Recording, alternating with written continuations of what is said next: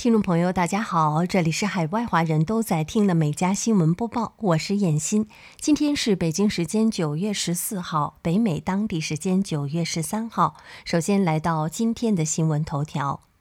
国家海洋暨大气管理局表示，今年夏季六月至八月写下美国最热的记录，超越一九三六年黑色风暴时期的夏季。今年夏天平均温度为华氏七十四度，比一九三六年的最高温记录高了百分之一度。当时的高温不仅造成了数以千计的国人死亡，也导致了农作物收成不佳。NOAA 也表示，加州、爱德华州、内华达州、俄勒冈州以及犹他州等五个州都回报创下最高温。另外有十六个州也指出，今夏的温度为史上前五。今年截至八月的均温为五十五点六度，较二十世纪平均高出一点八度，也是历史上同一时段第十三高温。国家气象局表示，全美仍有内华达南部死亡谷、科罗拉多河谷以及加州圣伯纳汀诺郡东部遭受热浪侵袭，气温预计从拉斯维加斯的一百零五度到死亡谷将接近一百二十度。好，进入今天的焦点新闻。美国食品药品管理局敦促父母不要为十二岁以下儿童寻打新冠疫苗，因为他们还没有资格。据报道，该机构指出，儿童不是小成年人，并表示仍在努力审核疫苗对年幼的孩子是否安全。虽然我可以理解父母急于让他们的孩子接种疫苗，但 FDA 完成其审核过程是非常重要的。哈佛医学院教授布朗斯坦说。美国疾控中心主任瓦伦斯基在周五的白宫简报上发表讲话说：“未接种疫苗的人死于新冠的可能性是其他人的十一倍。”瓦伦斯基说：“即使考虑到 Delta 和其他的因素，仍然有超过百分之九十的住院病人没有接种疫苗。”他补充说：“医院里未接种疫苗的人数是接种疫苗的人数的十倍以上。”据报道，美国太空探索技术公司即将在本周送第一个全平民机组进入太空轨道。亿万富翁企业家艾萨克曼将和其他三人搭乘 SpaceX 的猎鹰火箭，进行为期三天的名为 “Inspiration 四”的任务。报道称，本次任务将会在美国东部时间九月十五号二十点进行。火箭将会从佛州卡纳维拉尔角发射升空，最终在大西洋上着陆。四名机组人员在过去五个月中进行了严格的准备工作，包括高海拔健身和模拟器的训练。三十八岁的亿万富翁艾萨克曼将负责这次飞行任务。他为这次飞行提供了资金，但他付给 SpaceX 具体多少钱并没有公开。其他三名成员则与圣裘德儿童医院存在联系。其中，森布罗斯基在吸引了7.2万名申请者的抽奖活动中赢得了一个座位。这项活动为圣裘德儿童医院募集了超过一亿元的捐款。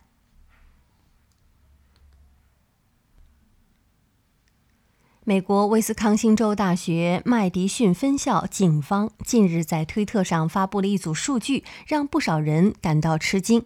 数据显示，在当晚的一场大学橄榄球对阵当中，有三十二人被逮捕，四十五人被驱散，二十二次拨打急救电话，四度出动救护车。美联社、美国国会山报等媒体都报道了这场奇葩的球赛，不过外媒及校警均没有透露具体的细节。在推特上，有网友被这组硬核数据逗笑了。一名网友打趣说：“警察顺着呕吐物一逮一个准儿。”不过，也有网友表示忧心，不健康的失控行为正在我们儿童、少年和大学生所在的学校里传播。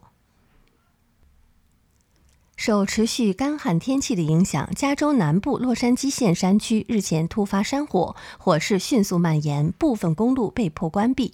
据当地媒体报道，短短几个小时，这场山火的过火面积就超过了一百八十公顷。受此影响，加州南部五号洲际公路部分路段被迫关闭。报道称，山火爆发后，加州消防部门迅速展开了灭火行动，地面和空中的消防力量相互配合。但据美国林务部门的消息称，这场新的火情仍未得到有效控制。这次大火的起火原因还正在调查中。另据路透社报道称，今年以来，美国西部地区已发生约一百起的山火，过火面积几乎相当于整个新泽西州。据报道，美国纽约州刘易斯县医院的产科医护人员因被强制要求接种新冠疫苗而纷纷辞职，医院将暂时停止接生。院长杰拉尔德·凯尔表示。仅在上周，该医院就有六名产科员工辞职，另有七名员工尚未决定是否接种疫苗。如果现在暂停产科服务，集中精力招募已接种疫苗的医护人员，接生服务就能回到正轨。凯尔表示，该医院有一百六十五名员工没有接种疫苗，占员工总数的百分之二十七。该州政府已经下令所有医护人员在九月二十七号之前完成第一针疫苗注射，否则将面临解雇。凯尔表示，自从纽约州目前州长安德鲁·科莫八月要求强制接种疫苗后，已经有三十名的医护人员辞职了。据德国焦点周刊十二号报道，英国床褥制造商 Sleep Seeker 日前针对全球十六个主要国家进行的调查结果显示，新加坡以七点二分的疲劳指数位列全球第一。该调查对睡眠时间、年平均工作时长、上网时间以及睡眠关键词搜索量这四个指标进行了综合的分析。排名全球最疲劳国家第二和第三的是墨西哥和巴西，第四到第八位依次为美国、日本、英国、新西兰和澳大利亚，中国则以四点五九分位列第九。全球疲劳程度最低的国家是荷兰，疲劳指数仅二点零一分。为探索生命的迹象，美国宇航局计划2026年发射新的蜻蜓号八引擎无人机，2034年抵达泰坦星。探测任务为期三年，期间蜻蜓将探测不同的环境，计划飞行距离超过175公里。蜻蜓号将是第一个探索泰坦星表面并确定其富含有机物的表面的详细成分的任务。其目标包括寻找化学生物特征、调查世卫六的甲烷活动的周期，以及探索目前在泰坦星大气层及其表面发生的生命起源前的化学反应。据报道，位于佐治亚州亚特兰大市北部的一座公寓，当地时间十二号下午发生了爆炸，目前已经造成了四人受伤，两人失踪。现场视频显示，公寓部分倒塌。当地消防部门相关人员说，这栋三层的公寓内的三个单元受到了爆炸影响，伤者已经被送往医院，爆炸原因仍在调查中。据美国路易斯安那州政府办公室的网站消息，当地时间九月十二号，州长爱德华兹宣布，路易斯安那州在热带风暴尼古拉斯到来前进入了紧急状态。美国国家气象局日前预测，热带风暴尼古拉斯将在路易斯安那州形成暴雨和山洪等气象灾害。九月十三号，风暴中心穿过德克萨斯州或靠近德克萨斯州南部。到九月十四号早上，风暴将会在德克萨斯州南部的海岸增强至每小时六十五英里。德克萨斯州沿海地区预计将会有五至十英寸的大范围的降雨，局部地区可达十五英寸。近日，美国佛罗里达州两名中学生因涉嫌策划校园枪击案而被关押在一家少年拘留中心。对此，其中一名学生的母亲称，他的儿子只是个小男孩，发动袭击不是认真的。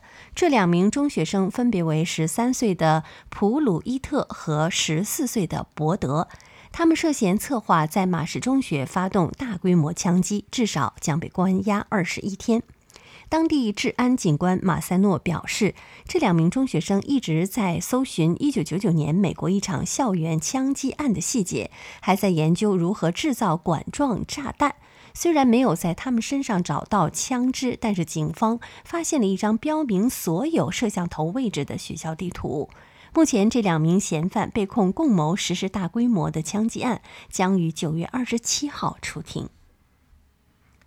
随着全球气候变暖的趋势越来越明显，二氧化碳的排放已经成为了世界各国关注的重点。